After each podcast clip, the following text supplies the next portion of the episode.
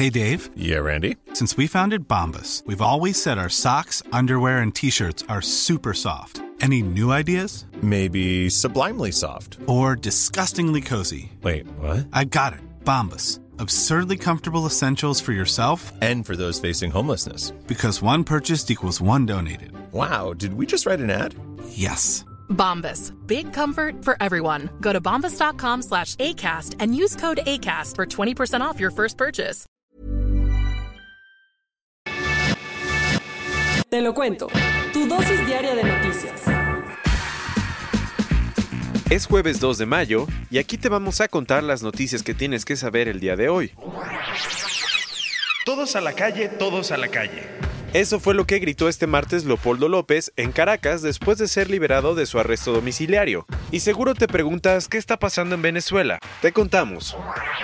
Resulta que el martes Juan Guaidó organizó una operación con ayuda de algunos militares para liberar al opositor político Leopoldo López. Por si no te acuerdas, López se convirtió en una de las personalidades más críticas de los gobiernos de Hugo Chávez y Nicolás Maduro y en 2009 fundó el partido Voluntad Popular. En 2015 la justicia venezolana lo declaró culpable de impulsar manifestaciones violentas en contra del gobierno y para no hacerte el cuento largo, lo encarcelaron y lo sentenciaron a 13 años de cárcel. Pero entonces llegó Guaidó. Mientras Leopoldo seguía bajo arresto domiciliario, el martes, Guaidó anunció sorpresivamente su liberación. Ambos se reunieron cerca de la base aérea La Carlota para llamar a todos los venezolanos a manifestarse y forzar, de una vez por todas, la salida de Maduro del poder. Lo increíble es que la oposición logró convencer a los miembros de los servicios bolivarianos de inteligencia para proteger a López, que ahora está refugiado en la Embajada de España en Caracas. Las manifestaciones del martes acabaron mal, pues provocaron enfrentamientos súper fuertes entre chavistas, cuerpos de seguridad y opositores. Sin embargo, esto no desanimó a los miles de venezolanos que ayer volvieron a salir a las calles. Y a todo esto, ¿qué dijo Maduro?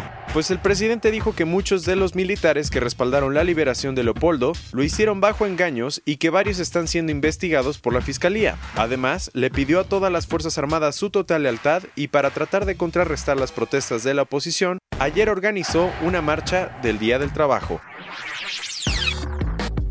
Y estamos ante la llegada de Reiwa. Los japoneses están de fiesta. Este miércoles Naruhito se convirtió en su emperador. Como te habíamos contado, el martes, después de más de 30 años, Akihito terminó su mandato y ayer su hijo subió al trono. Naruhito es el emperador número 126 del país y está comenzando su era llamada Reiwa o Bella Armonía. El nuevo líder espera seguir el ejemplo de su papá, lograr que su gente sea feliz y que su nación camine hacia adelante.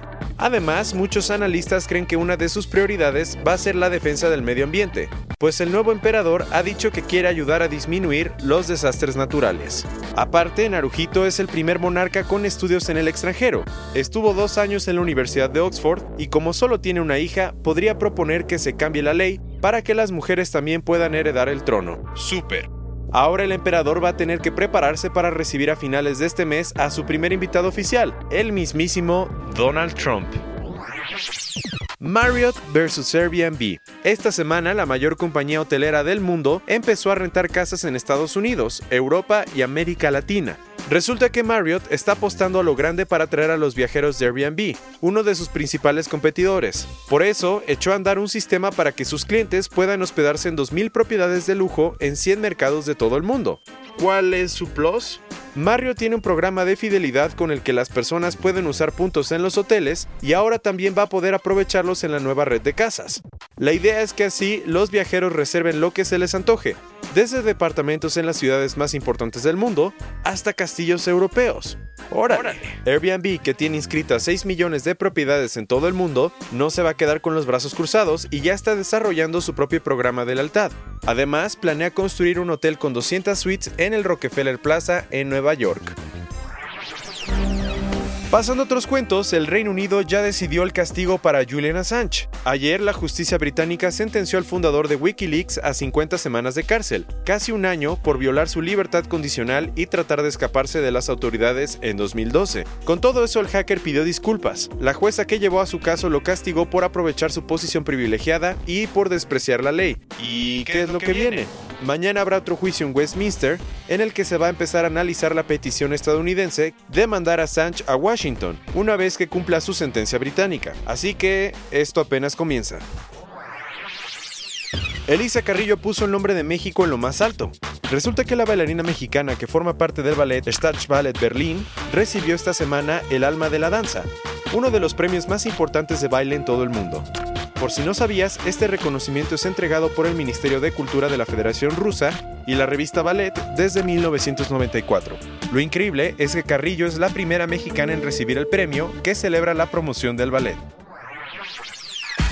Cerrando con las noticias del día de hoy, el Tribunal Arbitral del Deporte, TAD, apoyó a la Federación Internacional de Atletismo en una norma medio polémica.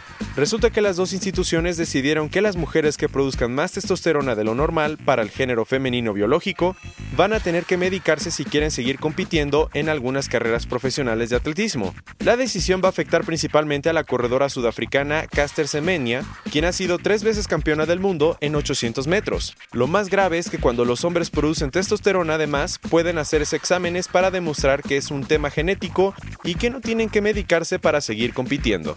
Esta fue tu dosis diaria de noticias con Te lo cuento. Yo soy Diego Estebanés, dale click mañana y escúchanos.